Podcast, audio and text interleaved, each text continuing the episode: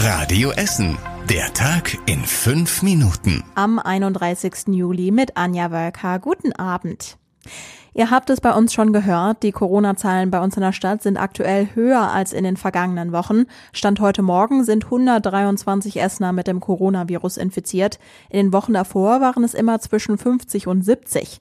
Darüber haben wir mit Stadtsprecherin Silke Lenz gesprochen. Wir sehen eben, dass sich die Menschen im Alltag anstecken oder eben auch bei Familienfeierlichkeiten, also überall da, wo man dann eben doch auch schon mal dicht zusammenkommt. Deswegen ist es wichtig, dass wir weiterhin eben auch mit dem Corona Coronavirus leben müssen. Und das bedeutet, sich eben an die altbekannten Regeln zu halten. Die Stadt hatte gehofft, dass wir im Sommer nur wenige Corona-Fälle haben. Bei vielen Einzelfällen sei es auch für die Stadt schwer, jeden einzelnen Kontakt nachzuvollziehen.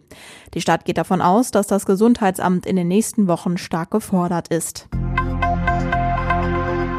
Die Ausbreitung des Coronavirus beschäftigt auch die Ruhrbahn. Immer wieder gibt es nämlich vereinzelte Menschen, die ihre Maske in Bus und Bahn nicht richtig oder gar nicht tragen. Die Maskenpflicht soll deshalb strenger kontrolliert werden. Dafür werden zusätzliche Sicherheitsmitarbeiter rausgeschickt. Auf verschiedenen Linien gibt es dann gezielte Kontrollen.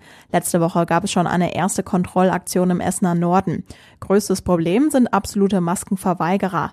Wenn es da zum Streit kommt, sollen die Fahrer jetzt auch die Sicherheitsmitarbeiter rufen können.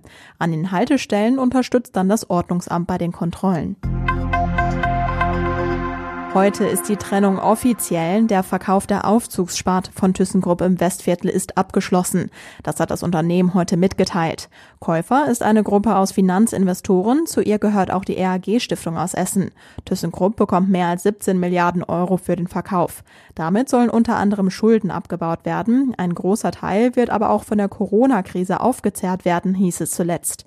ThyssenKrupp Elevator agiert jetzt als unabhängiges Unternehmen und hat über 50.000 Mitarbeiter weltweit. Der Hauptsitz von Elevator soll Anfang nächsten Jahres nach Düsseldorf verlegt werden. Nach der Automatensprengung in Karnap sucht die Polizei weiter nach den Tätern. Aktuell werden Zeugen vernommen, demnach könnten zwei Unbekannte an der Tat beteiligt gewesen sein.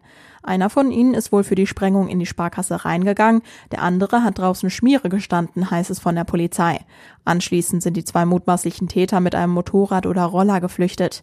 Wer die Unbekannten sind, ist allerdings noch nicht klar. Für die Ermittlungen wertet die Polizei jetzt auch die Videoaufnahmen von der Bank aus. Gestern früh wurde der Geldautomat in der Sparkasse am Kanaper Markt gesprengt. Es war ein ganz schön heißer Tag für einen Umzug. Für hunderte Polizisten ging es aber heute von Rüttenscheid nach Schür. In den nicht mehr gebrauchten Teilen der Karstadtzentrale haben sie neue Büros bekommen.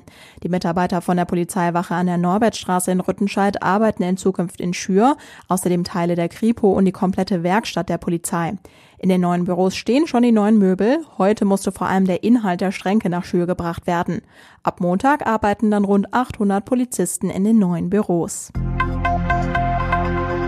Wenn ihr bei Amazon Kunde seid, kann es gut sein, dass eure bestellten Päckchen ihren Weg zu euch über das Nordviertel finden. Dort ist das neue Verteilzentrum von Amazon nämlich seit Mitte Februar in Betrieb. Erst mit einer Testphase, mittlerweile schon in der geplanten Auslastung.